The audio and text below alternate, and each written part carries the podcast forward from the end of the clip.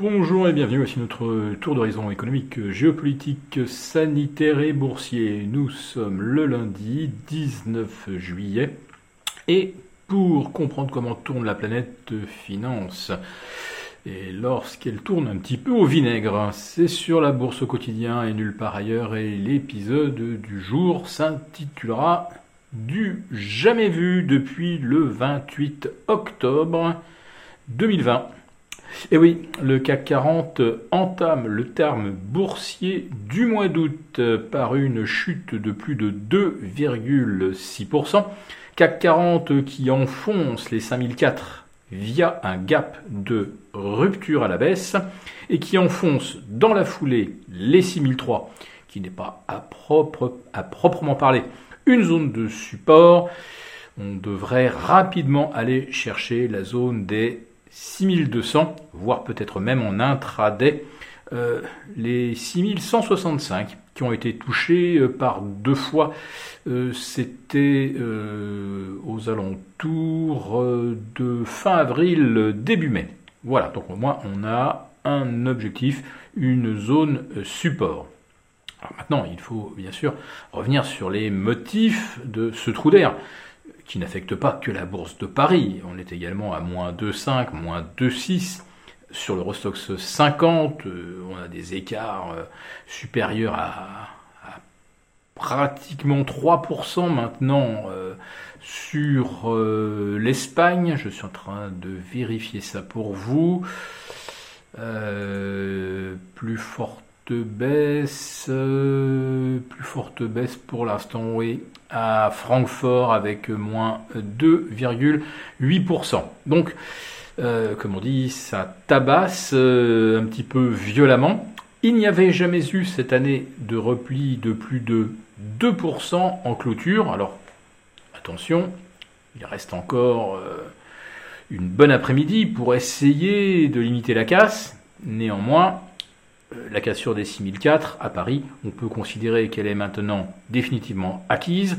Et sur l'Eurostox, on rebascule violemment sous les 4000, puis les 3970. Autrement dit, là aussi, euh, on casse sérieusement des supports qu'on pensait ne, ne, pas voir de sitôt, ou en tout cas, on pensait qu'on aurait le temps de prendre ses dispositions, de s'alléger avant de voir la situation technique devenir euh, euh, sinon inquiétante, voire chaotique.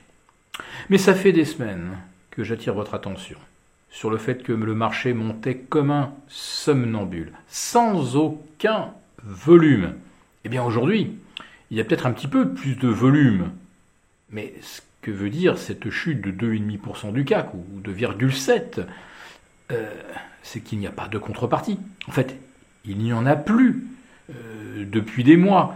Il y a eu bien, il y a eu bien sûr euh, cet épisode d'euphorie, de ruée vers la bourse, février-mars, où on avait un petit peu de volume.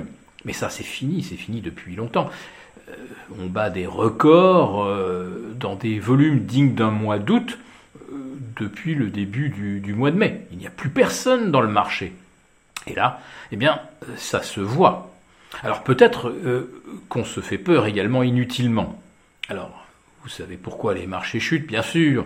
Euh, la crainte que la pandémie de Covid ne redémarre et qu'elle n'aboutisse à de nouvelles mesures de restriction, des euh, confinements, des couvre-feux, qui évidemment torpilleraient complètement les prévisions de croissance. Alors, il ne faut pas confondre le nombre de cas avec le nombre de personnes présentant des symptômes et euh, des, troubles, des troubles physiologiques, et encore moins confondre le nombre de cas avec le nombre de personnes hospitalisées, voire en réanimation. Si le vaccin remplit bien le rôle qui lui est assigné, il peut y avoir beaucoup de gens contaminés, Certains ne se rendront même pas compte, d'autres sentiront avec un simple rhume des courbatures ou une perte de l'odorat pendant quelques jours, et on évitera euh, des hospitalisations en masse. Et derrière, si tel est le cas, c'est que le vaccin fonctionne, et c'est exactement cela que l'on espérait. Donc il ne faut pas faire d'amalgame, ce n'est pas parce qu'il y a une forte progression des cas que l'on va avoir mécaniquement un nouvel, une nouvelle submersion des urgences, comme lors des premières, les deux premières vagues, lorsqu'on n'avait pas de vaccin. Voilà. Donc nous allons donc rapidement savoir si euh, en Angleterre, si aux États-Unis, euh, dans certains États où euh, plus de 65% des personnes ont, reçu la double injection, on saura également si en Israël, les gens vaccinés, contrôlés positifs, développent ou non des formes graves. Jusqu'à présent, on nous a promis que 95% des personnes contaminées n'en développeraient pas. Et si tel est le cas, là aussi, euh, le marché euh, se fait peut-être un petit peu peur. Dans la négative, en revanche, nous sommes perchés à des niveaux de valorisation absolument stratosphériques. Le Nasdaq 100 affiche 5000 points de plus, c'est-à-dire un tiers de plus que lors de son précédent zénith du 20, février, pardon, du 20 janvier 2020. Il a pris 10 000 points depuis l'été 2016.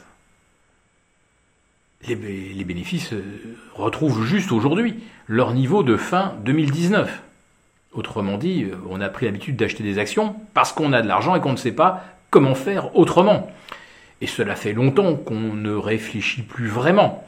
Euh, les achats ont été ultra concentrés euh, sur les GAFAM, euh, plus quelques valeurs technologiques vedettes. Pour le reste du S&P, ça fait longtemps que on est sur des, tendances pas très enthousiasmantes et surtout, on a retrouvé, malgré des bénéfices très en retrait, des niveaux de valorisation également correspondant au sommet. Donc tout ça euh, fait que la situation littéralement explosive entre des marchés qui n'ont rien voulu voir, qui maintenant se font peut-être un petit peu peur, espérons-le, pour rien, et puis, eh bien, pas de volume, pas de contrepartie à l'achat, et euh, donc euh, des valorisations absolument intenables. Donc ne ratez pas notre prochain live avec les abonnés des affranchis demain à 11h30.